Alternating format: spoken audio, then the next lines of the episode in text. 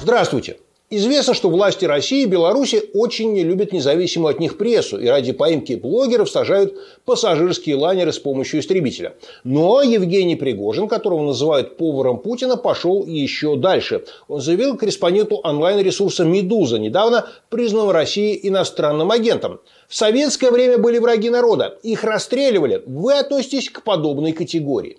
Пресс-секретарь президента России Дмитрий Песков не осудил Пригожина за призыв к убийству, а сказал, что у граждан Российской Федерации может быть своя точка зрения. Напомню, что в Уголовном кодексе России есть статьи «Угроза убийством или причинением тяжкого вреда здоровью» и «Воспрепятствование законной профессиональной деятельности журналистов». А как в Америке? Как и везде, в США журналистов многие не любили и не любят.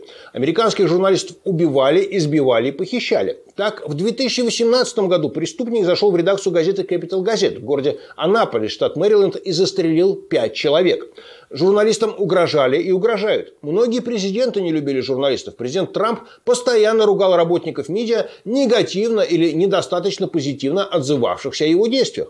В последние годы сторонники Трампа неоднократно нападали на журналистов.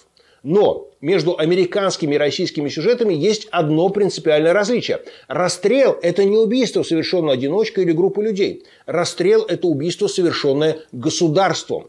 Пригожин с ностальгией вспоминает о практике советского террора, когда любого можно было назначить врагом и убить с соблюдением минимальных юридических процедур. Учитывая принадлежность Пригожина к ближнему окружению президента России, это не пустая риторика. Увы, в России это уже норма жизни – Рамзан Кадыров угрожал убийством журналистам «Новой газеты» и иностранному журналисту. Кадыров – функционер, в отличие от бизнесмена Пригожина. Будь на то воля Кремля, Кадырова можно было бы хотя бы снять с должности. Одно из очевидных последствий угроз в адрес прессы – снижение ее качества. Журналисты, опасающиеся за жизнь и здоровье себя и своих близких, избегают острых тем и прибегают к самоцензуре. Страдает этого общество, а выигрывает власть, точнее, люди, оказавшиеся во власти. Такие дела.